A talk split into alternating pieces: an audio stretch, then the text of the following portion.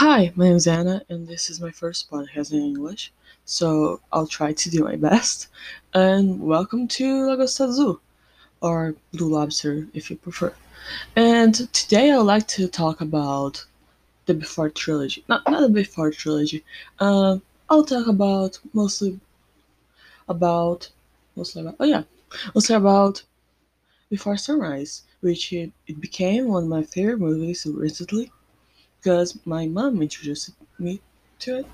And she was like oh and then you won't like this because it's romance and you know you don't like romance. And i felt kind of like challenged by it. Oh i didn't. So i watched the movie and holy fucking shit.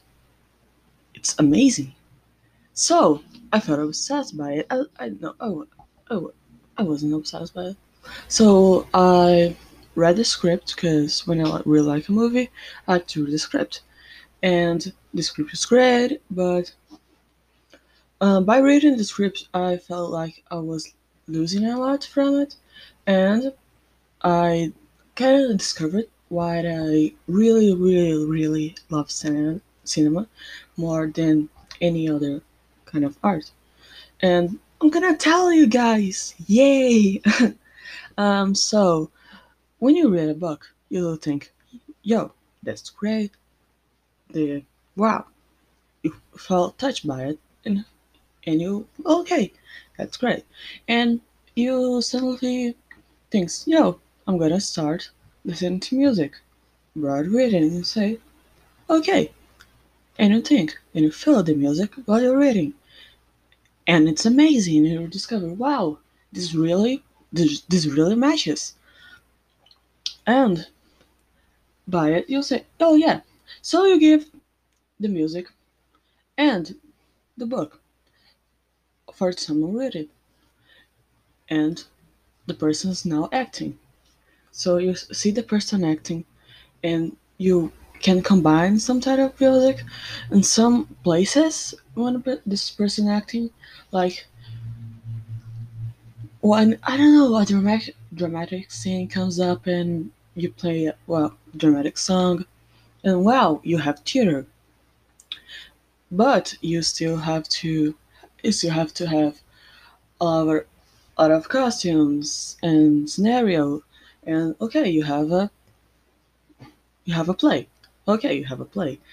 And you bam you put in you take a camera and put it there.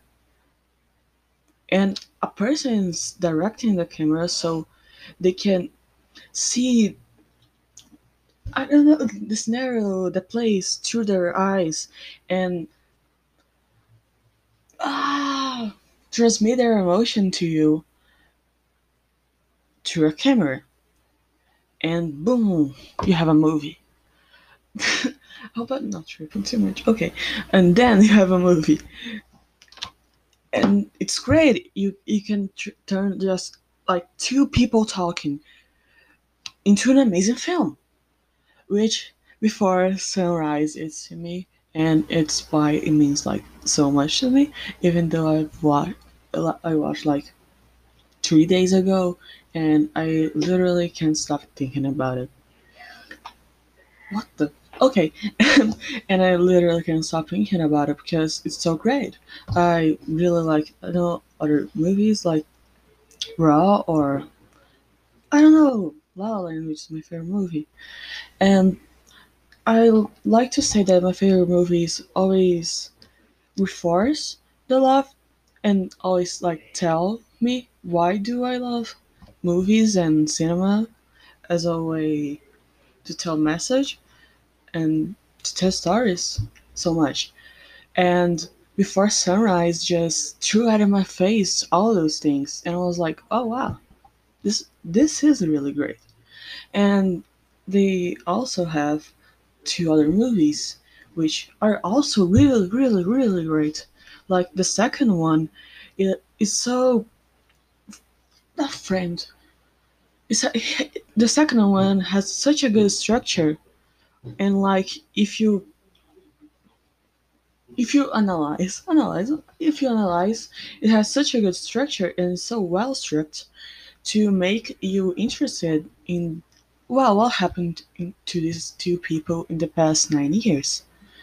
And they keep you interested in the whole story, and the movie the movie ends, and you're like, oh wow, it passed almost two hours.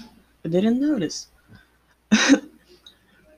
uh, so, oh, I really like these movies. uh, so I really, really, really appreciate Before Sunrise and Before Sunset, and also Before Midnight. It's a great, great, great trilogy, and maybe one of my favorites, really. And and like I wanna sometimes someday do that to other people, like transmitting what I felt to to a camera, and maybe give my view to the world to other people and make them feel what I feel when I watch my favorite movies. And I think this this idea this idea is fantastic, but not fantastic. No, oh yeah, I'm really revolutionary, ah, I don't know. How to express myself. Because I'm so amazed by it.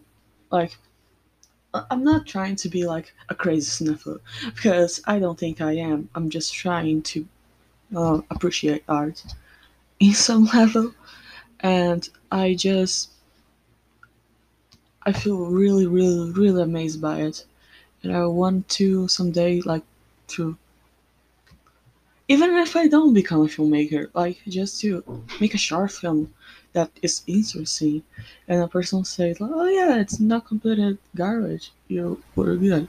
I, I, I, I started talking about this. Okay, uh, so before sunrise, it's a great, great, great movie. Uh, the actors are great. Like both leaders are extremely well played. Like it's it's like the actors weren't there anymore, and they were just the characters.